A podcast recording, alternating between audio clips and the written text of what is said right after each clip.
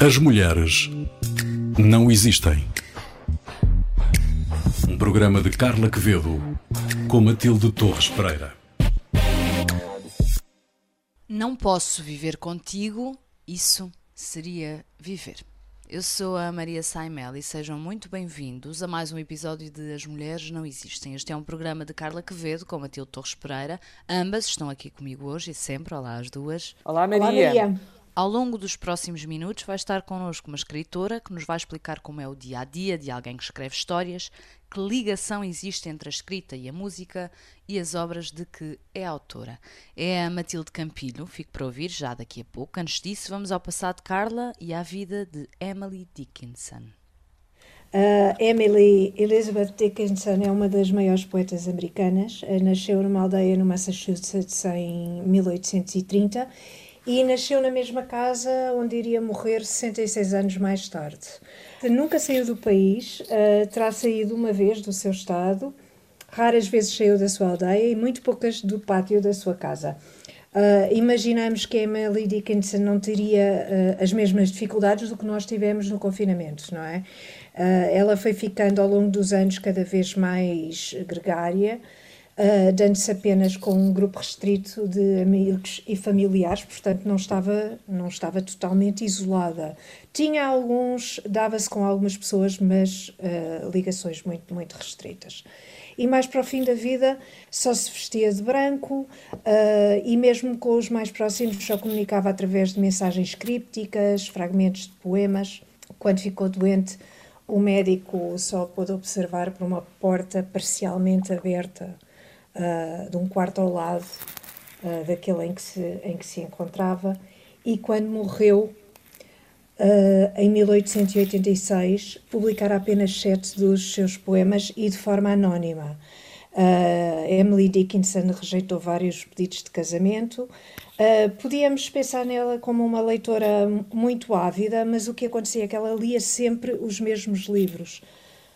lia a Bíblia, Shakespeare, Keats, era fã das irmãs Brontë, uh, de George Eliot, uh, mas, no entanto, nenhum destes autores parece ter influenciado realmente a sua obra, porque a sua voz é, é de facto original, uh, de tal forma que isto a fez ter dúvidas e levou a perguntar a um crítico se a sua poesia estava viva.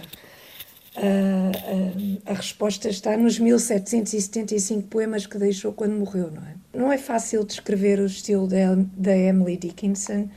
Uh, eu atrever-me a dizer que é simples, intenso, subtil e variado, uh, e que são qualidades que podem ter atraído os mais diversos tipos de leitores.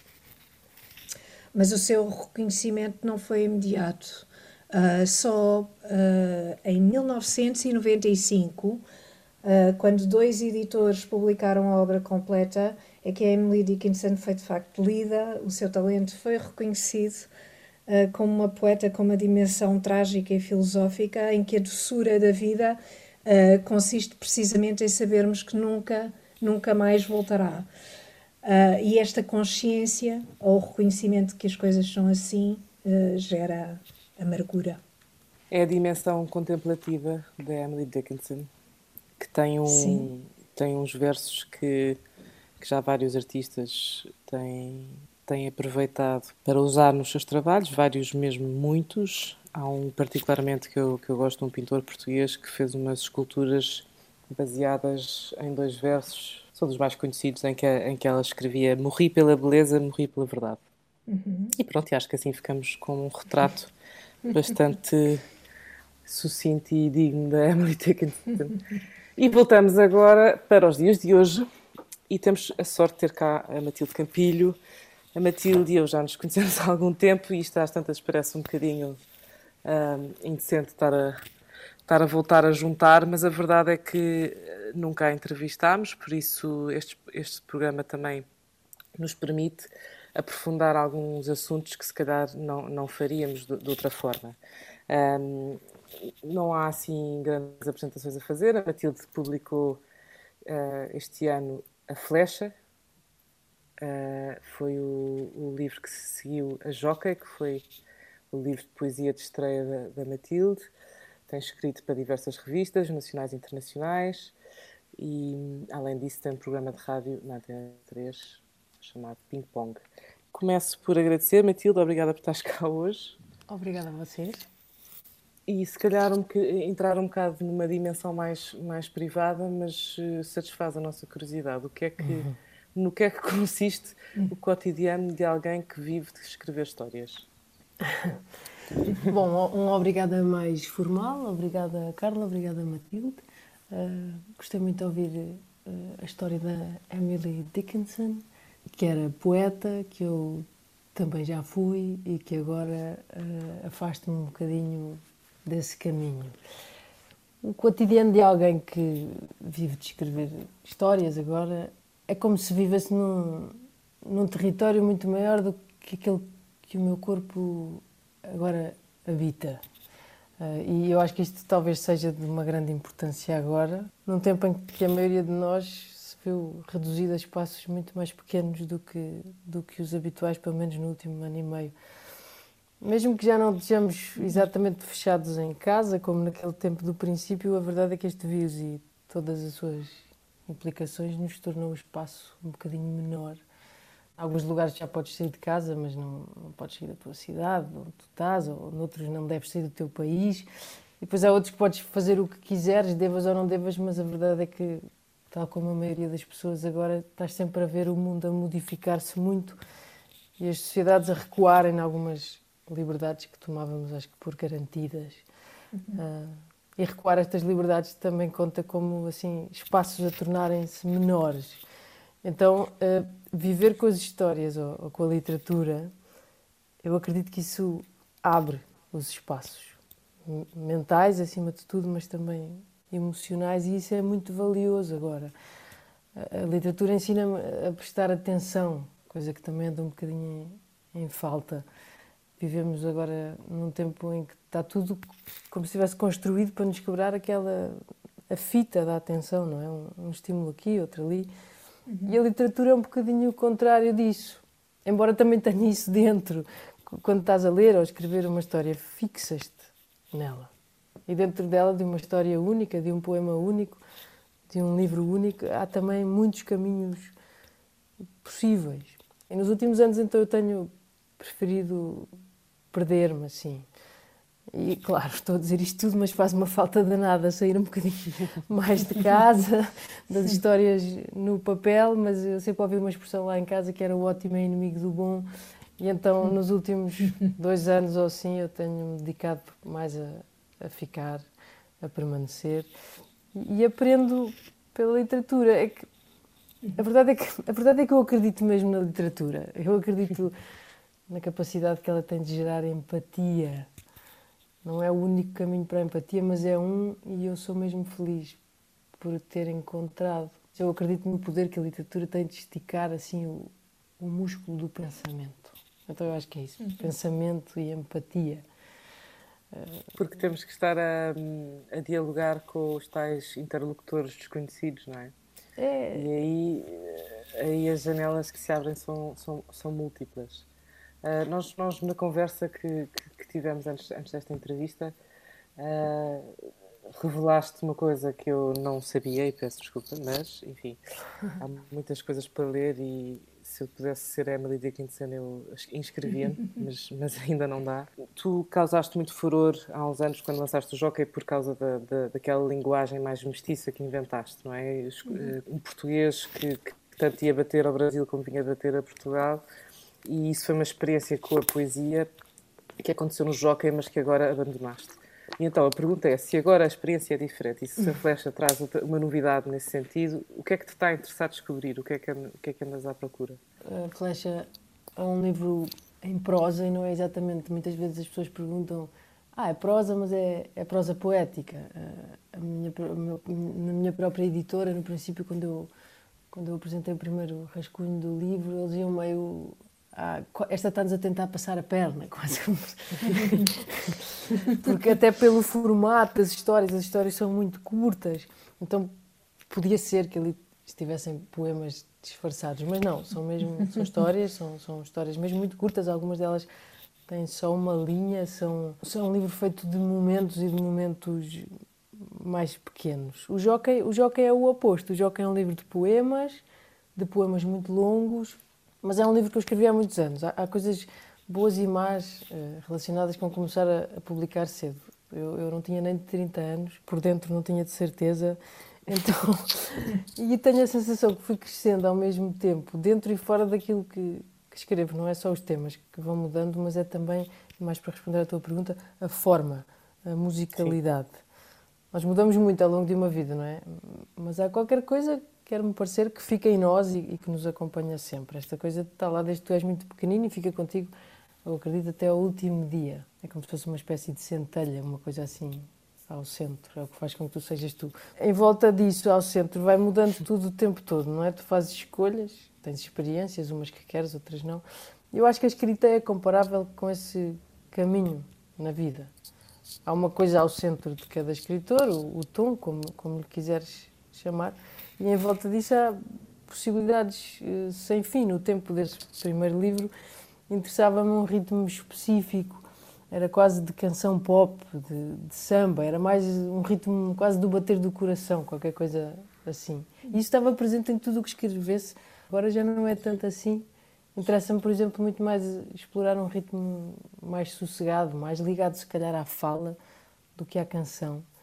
E tem sido um trabalho descobrir como é que eu me movo em, em frases mais longas, não tão entrecortadas, quais é que são os temas que eu consigo explorar dessa maneira. E foi natural então ir deixando um bocadinho de lado a poesia e passar para o lado da prosa, porque até o desenho na página muda.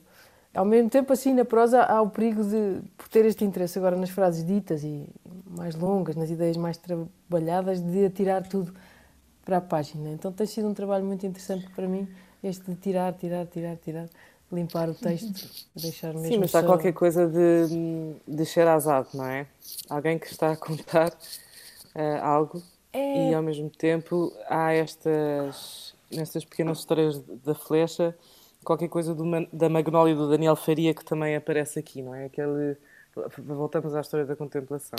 Algo que está a ser observado com muita atenção e já falaste nisso. É isso da Sherazade que tu dizes. É, eu, eu acredito mesmo muito no poder das histórias elas estão cá desde o princípio, ah, mesmo que não sejam exatamente assumidas. A literatura é um assumir do contar histórias, não é? A ficção é um assumir do contar histórias. Mas todos, ah, arrisco dizer, em qualquer lugar do mundo, em qualquer cultura, crescemos ah, derivados delas.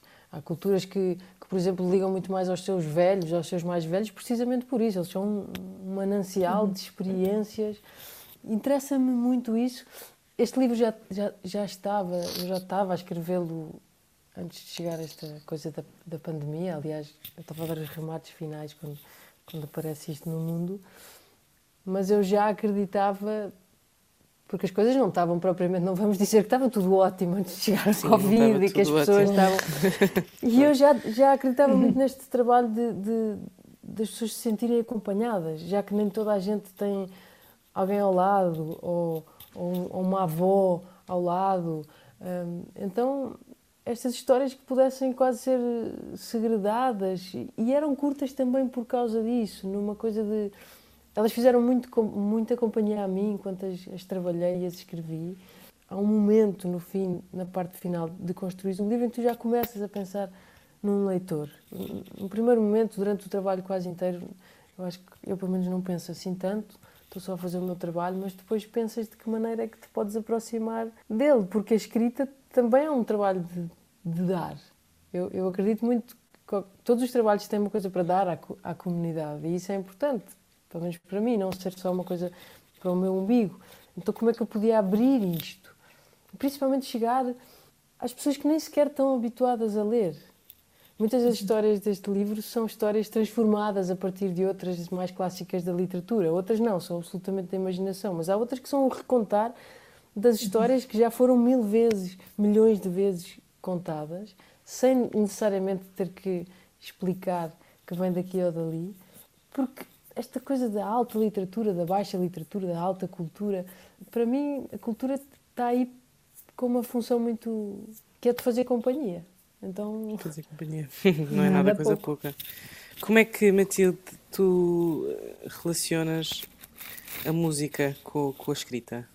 Como é que elas se tocam uma à outra? Na poesia é mais fácil de ver, como eu te falava há pouco. Uh, aliás, não só na, na, poesia que eu escrevi, mas na leitura da poesia. Eu lembro-me sempre da primeira vez que li, que comecei a ler o Leaves of Grass do, do Whitman. Eu, eu, fazia, eu apanhava muito o comboio uh, para a universidade todos os dias e o normal era as pessoas irem ou de fones ou ler o jornal. E eu ia a ler aquele livro, era uma edição de bolso que eu tinha encontrado numa, numa loja em segunda mão.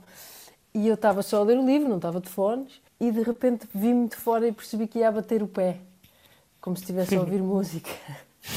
e esse é o, é o poder da, da poesia, que, que, que começa na canção, aliás, elas estão ligadas desde o princípio, como uma forma de memorizar a, a repetição na poesia, são muito uh, a mesma coisa. Então, há este momento inicial em que para mim elas misturam-se mesmo. Eu sei que se eu puser música, o que eu estou a escrever vai acompanhar mais o ritmo do que eu do que eu estiver a ouvir. A maior parte das vezes faço por não ouvir, para seguir outros outros caminhos. A canção pop, não é? Uh, o Dylan, o Cohen, tudo isso uh, é cheio de imagens. E, e a, a, literatura que neste momento me interessa e que eu faço é muito cheia de imagens também. Então, assim como eu vou beber uh, à literatura dos outros, vou beber ao cinema e vou, vou beber à, à canção. Eh, para mim, música é eh, a arte suprema, mais do que a literatura, mais do que o desenho, mais do que a, a, a para mim é a música, porque a música é uma coisa muito humana, que nos liga a todos, que desperta em nós emoções, mesmo quando nós não estamos predispostos para ela. Tu, para leres um livro, tens que, te sentar, tens que, te, de alguma maneira, te organizar para o leres ou para te lerem. A música apanha-te, uhum. é Sim. muito físico. Eh, então, mesmo quando a música não tem letra, ela entra em ti, influencia-te e gera imagens no teu espírito, acredito. E tudo isso são coisas que eu tento levar para o, para o meu trabalho. É, a música tem este poder também de, de nos gerir emocionalmente, mesmo que nós não o hum. queiramos. As tuas histórias são muito ricas em imagens, não é? Tem a, a dimensão visual da tua escrita é muito forte e até colorida, se quiseres. Se o Jockey tinha samba este tem eh, música pop mais norte-americana dos anos 60, enfim, mas faz uma conjuração. Até podemos entrar na onda do spot publicitário só, só pela forma. Como é que tu vais colecionando essas imagens? Como é que uma tem, vai, vai parar à página e outra não vai? E, segunda parte da pergunta, alguma vez te ocorreu uh, ilustrar as tuas imagens, eh, as tuas histórias, ou, ou, pedir alguém para o fazer, ou dar essa dimensão visual, ou, ou, pensas que a palavra deve permanecer como assim primeira ferramenta para contar as coisas que contas? Primeiro, há um, há um primeiro momento aí de uma coisa que tu dizes que eu deixou-me pensar numa coisa que é muito simples, mas que eu nunca tinha pensado, que é quando tu ouves outros escritores falarem sobre o seu ofício, uh, e eu gosto muito porque aprendo muito, não é? Mas acho que eles ensinam muito. Os escritores que sabem falar, há escritores que não sabem, não querem e falam através da escrita, e, e para mim está certo, eu até sou mais dessa, dessa banda. Mas muitas vezes, quase todos dizem o mesmo. Há muitos que dizem que cresceram numa casa cheia de livros e que leram desde muito cedo e que. Eu cresci numa casa cheia de música. Eh, eu tenho muito mais imagens daqueles mais do que do primeiro livro que li, do primeiro livro que peguei, tenho, por exemplo, da primeira cassete que foi minha, ou, ou de estar sentada no chão da sala dos meus pais, hum, porque o meu pai me deixava mexer nos CDs. Os meus pais são jovens, já não são tanto do tempo do vinil, mas são do tempo da explosão do CD. E eu andar de volta daquilo, o Elton John, o Cat Stevens, tudo aquilo tinha histórias para contar. A minha primeira cassete foi dos Beach Boys e eu vivia muito longe do mar. A música vem, vem primeiro para fazer-me companhia. Uh, a outra pergunta era em relação a, a eu ilustrar o meu trabalho. Eu, eu, às vezes eu acho que eu também fui fazer literatura porque era mais fácil para mim. Muitas destas imagens, e, e acho que tens razão, quando dizes que a minha literatura é muito de imagens, de cenas. Desde muito cedo que eu comecei a ver estas cenas na minha cabeça e, e, e pensei que gostaria de as, de as, fazer, de as filmar, mas eu não via essa possibilidade. era caro, era distante, era escrever era muito simples para mim. Era um papel e um, e um lápis. Continua a ser uma coisa que eu posso fazer em, em qualquer lugar, embora agora me veja rodeada de livros e com muita dificuldade em libertar-me deles, porque preciso deles para, para escrever. Em relação a, a, misturar com outras artes, por exemplo, quando, quando saiu este meu livro Flash e quando estávamos a pensar na capa, a primeira coisa que eu disse foi que eu não queria uma flecha desenhada na capa. Porque a palavra é tão curta e gosto de pensar que tão eficaz, seja para o meu livro, seja para outra coisa qualquer. Tu pensas na palavra flecha e tu vês velocidade e movimento e tiro e disparo. Que se tu pões um desenho de uma flecha, o livro imediatamente se chama Flecha Flecha. Eu acho que o mesmo acontece com as histórias lá dentro. Seria muito difícil, neste caso específico, ele ser ilustrado, porque ele já se as palavras já, já se ilustra de alguma coisas. maneira. Sim. É. E, portanto, nestes dois trabalhos específicos que eu publiquei, uh, não, mas talvez um dia. Queria fazer-te uma pergunta uh, sobre o título deste, deste podcast, As Mulheres Não Existem. Como é que reage à provocação implícita neste título? Eu acho graça à provocação. É, mas, mas, mas, prefiro dizer as coisas como elas são. É, é, que vivemos num mundo agora que, momentaneamente, parece ter perdido o sentido do humor. E, isso é perigosíssimo. É perigoso. Quando se perde o humor, eu acho importante dar dois passinhos atrás e explicar tudo sim, outra sim, vez. Sem dúvida. Como se fosse a primeira vez. Então, dizer: as mulheres existem. E, portanto, aqui estamos nós. Matilde, certo. a Carla, a Matilde, vocês são jornalistas, eu sou escritora trabalhos que eu acredito que nem sequer devem ter sexo, ou aliás, devem, porque tanto o masculino como o feminino fazem isto à sua maneira. As mulheres existem, sim, e dentro de cada uma existe, como nos homens, um eu muito forte uh, que, que, se desdobra. Eu sou uh, fruto de uma família onde as mulheres é que mandam, entre aspas. Das minhas duas avós, materna e paterna, elas é que iam à frente, uma mais pelo lado da doçura, outra pela serenidade, mas as duas me orientaram e, e, foram à frente. Então eu só tenho bons exemplos para onde olhar e existimos, pois existimos. claro. Matilde, obrigada por teres vindo. Eu. Foi obrigada, Matilde. Muito obrigada. Que bom ouvir-te, mesmo bom. Carla, Sim. Parece-me que tu trazes uma recomendação, como sempre. Um, e hoje Trago é uma um recomendação. É um artigo da revista The Atlantic, sim, sobre a Britney Spears, que está, enfim, a viver uma mais uma época difícil da vida dela. Aliás, está, está a vivê-la já há 13 anos, a altura em que o pai ficou com a tutela da filha Uh, há, há 13 anos que o pai é o seu tutor, não é? Tutor de uma mulher adulta neste momento, que não está incapacitada, e portanto, esta tutela implica que o pai receba um salário de 16 mil dólares por mês, mais 2 mil dólares para pagar a renda de um escritório, royalties, direitos sobre as performances da filha, etc. Enquanto a filha recebe muito menos de um terço de tudo isto por causa de uma audiência em tribunal em que a Britney Spears foi precisamente reclamar o seu direito à autonomia pessoal.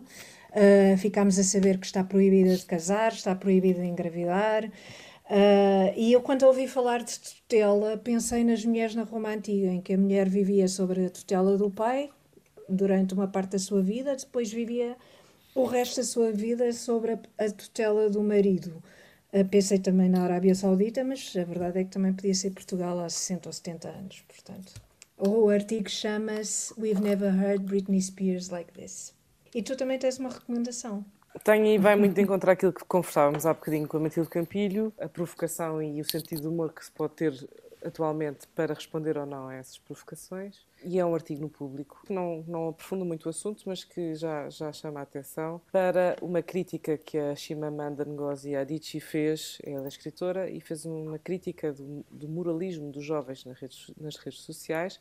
Como podem imaginar, foi atacada por todos os lados. Falou das mulheres transgênero e falou um bocadinho sobre uh, a experiência de género e como ela é distinta se, se nasce homem ou se nasces mulher. E como é que os, os famosos millennials, como é que se está a viver um, esta fraca comunicação que foi amplificada pela, pelo, pelo excesso de informação e temos carecas de saber isso. Portanto, é um artigo no público, uh, chama-se Shimamanda Ngozi Adichie, critica o moralismo dos jovens nas redes sociais e vale a pena uh, investigar. E são estas as sugestões deste episódio. Obrigada, Carla, obrigada, Matilde, pela conversa de hoje com a Matilde Campilho, que está disponível sempre na RTP Play, no Spotify e também no iTunes. Relembrar que este é um programa de Carla Quevedo, com Matilde Torres Pereira. Eu, Maria Saimel, desejo-lhe um bom resto de semana, dizendo também que os cuidados técnicos desta emissão estiveram a cargo do Gonçalo Lopes. Até ao próximo. As Mulheres Não Existem, um programa sobre mulheres para ouvintes de todos os géneros. As mulheres não existem.